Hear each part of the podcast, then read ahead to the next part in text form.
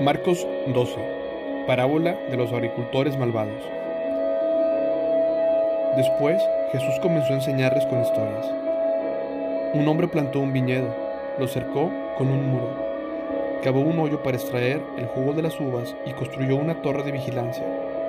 Luego les alquiló el viñedo a unos agricultores arrendatarios y se mudó a otro país.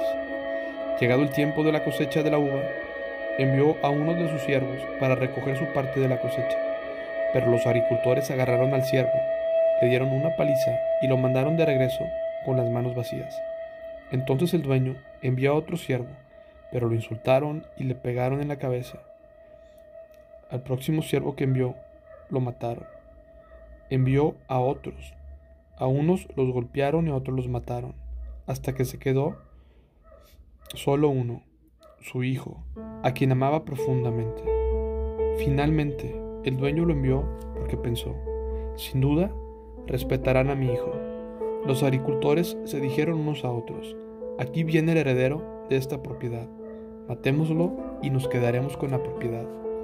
Así que lo agarraron, lo asesinaron y tiraron su cuerpo fuera del viñedo. ¿Qué creen que hará el dueño del viñedo? preguntó Jesús.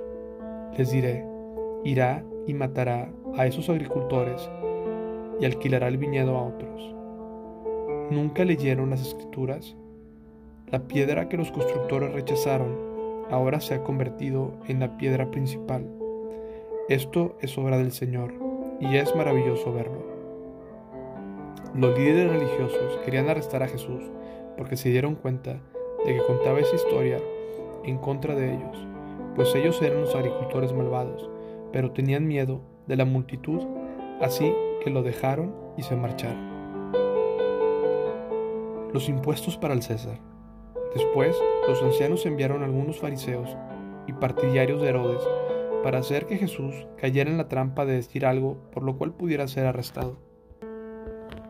Maestro, dijeron, sabemos lo honesto que eres, eres imparcial y no tienes favoritismos. Enseñas con verdad el camino de Dios. Ahora dinos, ¿Es correcto que paguemos impuestos al César o no? ¿Debemos o no pagarlos?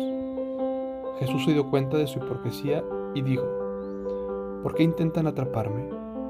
Muéstrenme una moneda romana y les diré. Cuando se la dieron, les preguntó, ¿a quién pertenece la imagen y el título grabados en la moneda? Al César contestaron. Bien, dijo Jesús, entonces Den al César lo que le pertenece al César, y den a Dios lo que le pertenece a Dios. Su respuesta los dejó totalmente asombrados. Discusión acerca de la resurrección. Después se acercaron a Jesús algunos saduceos, líderes religiosos, que dicen que no hay resurrección después de la muerte. Le plantearon la siguiente pregunta. Maestro, Moisés nos dio una ley que dice que si un hombre muere y deja a una esposa sin hijos, su hermano debe casarse con la viuda y darle un hijo para que el hombre del hermano continúe. Ahora bien, supongamos que había siete hermanos. El mayor hermano se casó y murió sin dejar hijos. Entonces el segundo hermano se casó con la viuda, pero también murió sin dejar hijos. Luego el tercer hermano se casó con ella. Lo mismo sucedió con los siete y aún no había hijos. Por último, la mujer también murió. Entonces dinos, ¿de quién será la esposa en la resurrección? Pues los siete estuvieron casados con ella. Jesús les contestó, el error de ustedes es que no conocen las escrituras y no conocen el poder de Dios, pues cuando los muertos resuciten no se casarán ni se entregarán al matrimonio. En este sentido serán como los ángeles del cielo. Ahora bien, en cuanto a si los muertos resucitarán, ¿nunca han leído acerca de esto en los escritos de Moisés, en la historia de la zarza que ardía? Mucho después de que Abraham, Isaac y Jacob murieron, Dios le dijo a Moisés, Yo soy el Dios de Abraham, el Dios de Isaac y el Dios de Jacob. Por lo tanto, Él es Dios de los que están vivos, no de los muertos ustedes han cometido un grave error. El mandamiento más importante. Uno de los maestros de la ley religiosa estaba allí escuchando el debate. Se dio cuenta de que Jesús había contestado bien. Entonces le preguntó, de todos los mandamientos, ¿cuál es el más importante? Jesús contestó, el mandamiento más importante es, escucha, oh Israel.